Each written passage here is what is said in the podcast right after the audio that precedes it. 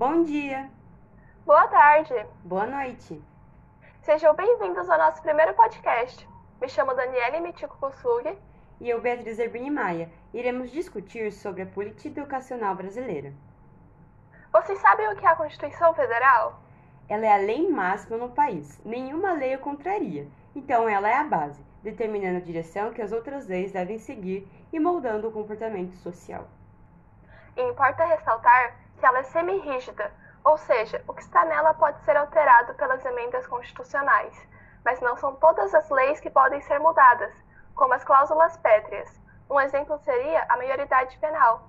E falando em leis, nós temos os direitos humanos, que surgiram depois do que aconteceu nos campos de concentração na Segunda Guerra Mundial. Esses direitos são normas que reconhecem e protegem a dignidade de todos os seres humanos. Eles regem como agimos individualmente e em sociedade, bem como os deveres e obrigações que o Estado tem. Nós devemos usufruir desses direitos e respeitar os dos outros, sendo que nenhum governo ou indivíduo pode violar os direitos de outra pessoa. Nós temos os direitos objetivos e subjetivos. O direito objetivo é o conjunto de normas escritas que apenas o detentor pode cobrar, como o direito ao voto ou a proteção à vida.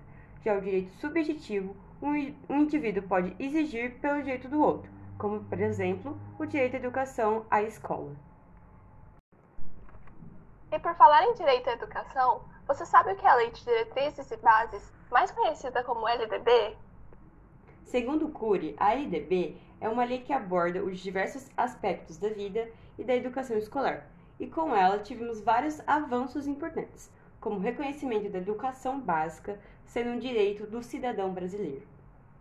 No artigo 5, ela relata que o acesso à educação básica obrigatória é direito público subjetivo, podendo qualquer cidadão, grupo de cidadãos, associação comunitária, organização sindical, entidade de classe ou outra legalmente constituída, e ainda o Ministério Público, acionar o poder público para exigi-lo. Sendo que no artigo 4 ainda fala que o Estado tem o dever de garantir a educação básica obrigatória e gratuita dos 4 a 17 anos, organizada em pré-escola, ensino fundamental e ensino médio. Outro progresso com a LDB foi a quebra da seriação e a liberação para que os estabelecimentos de ensino fizessem a sua própria organização pedagógica, permitindo então que os conselhos de educação, ao invés de seguir um plano já estabelecido, pudessem criar diretrizes que estabelecessem orientações e indicações que fossem adequadas às realidades estaduais e municipais. Então, segundo Cury, houve a flexibilização da organização pedagógica em relação aos currículos. A gratuidade do ensino foi reforçada, a gestão democrática aprendeu com princípios da educação brasileira e foi imposto a necessidade de um piso salarial nacional para os professores. Deste modo, o Estado deixou de controlar todo o processo de educação.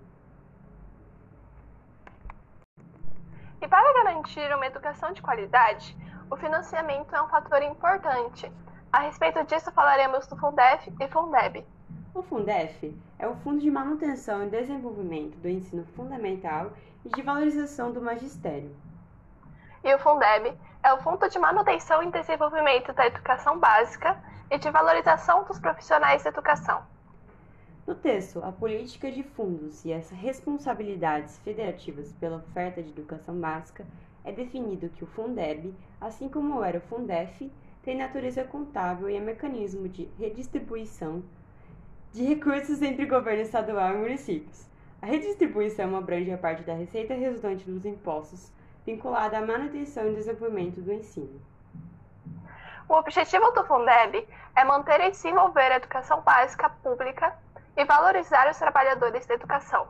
O Fundef tinha objetivos semelhantes, só que ele era voltado apenas ao ensino fundamental. Além disso, os dois pontos também se diferenciam pelos itens da receita líquida de impostos que os compõem e as suas proporções de retenção. Para garantir uma educação cada vez melhor, o financiamento precisa atingir as metas estabelecidas no Plano Nacional de Educação, plano que determina diversas diretrizes, metas, estratégias para a política educacional no período de 2014 a 2024 sendo um sistema de organização escolar à altura das necessidades modernas do país. sendo a Constituição Federal e a LDB as legislações que o sustentam. Dentre as metas, a quinta pretende alfabetizar todas as crianças, no máximo, até o final do terceiro ano do ensino fundamental. E a meta 7 fomenta a qualidade da educação básica em todas as etapas e modalidades, com melhoria no fluxo escolar e na aprendizagem, de modo a atingir as seguintes médias nacionais para o Índice de Desenvolvimento da Educação Básica: 6,0 nos anos iniciais do ensino fundamental, 5,5 nos anos finais do ensino fundamental e 5,2 no ensino médio. E por fim, ao falar das etapas e modalidades, comentaremos a estrutura da educação nacional. A educação é fragmentada em níveis, etapas e fases. Como níveis, temos educação básica e educação superior.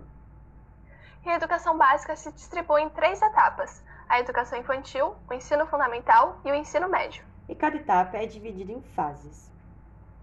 Sobre a educação infantil, ela vai até os 5 anos, dividida em creche, que vai até os 3 anos, e a pré-escola, que continua até os 5. O ensino fundamental vai dos 6 aos 14 anos, tendo a duração de 9 anos, e ele se desdobra em anos iniciais, que vai do primeiro ao quinto ano, anos finais do sexto ao nono ano. E o ensino médio, que vai dos 15 aos 17 anos de idade. E importa ressaltar que há apenas um único sistema repartido em redes, e dentre elas temos a pública, privada, estadual e outras. Ainda temos a educação de jovens e adultos, com o mínimo de 15 anos de idade para o ensino fundamental e 18 anos para o ensino médio, não podendo ser uma idade inferior, pois estaria dentro das etapas. Há também a educação profissional, que são os cursos técnicos realizados no ensino médio, e a educação especial integrada na rede regular de ensino, atendimentos em classes, escolas e serviços especializados, educação para o trabalho. Ao passar pelo processo seletivo, se ingressa na educação superior, a graduação com duração variável. Depois temos a pós-graduação, composta pelo mestrado e doutorado, podendo também aperfeiçoar seus estudos com pós-doutorado. E basicamente é isso. Esperamos que você tenha gostado e relembrado um pouco mais com a gente sobre a política educacional brasileira. Muito obrigada e até o próximo episódio.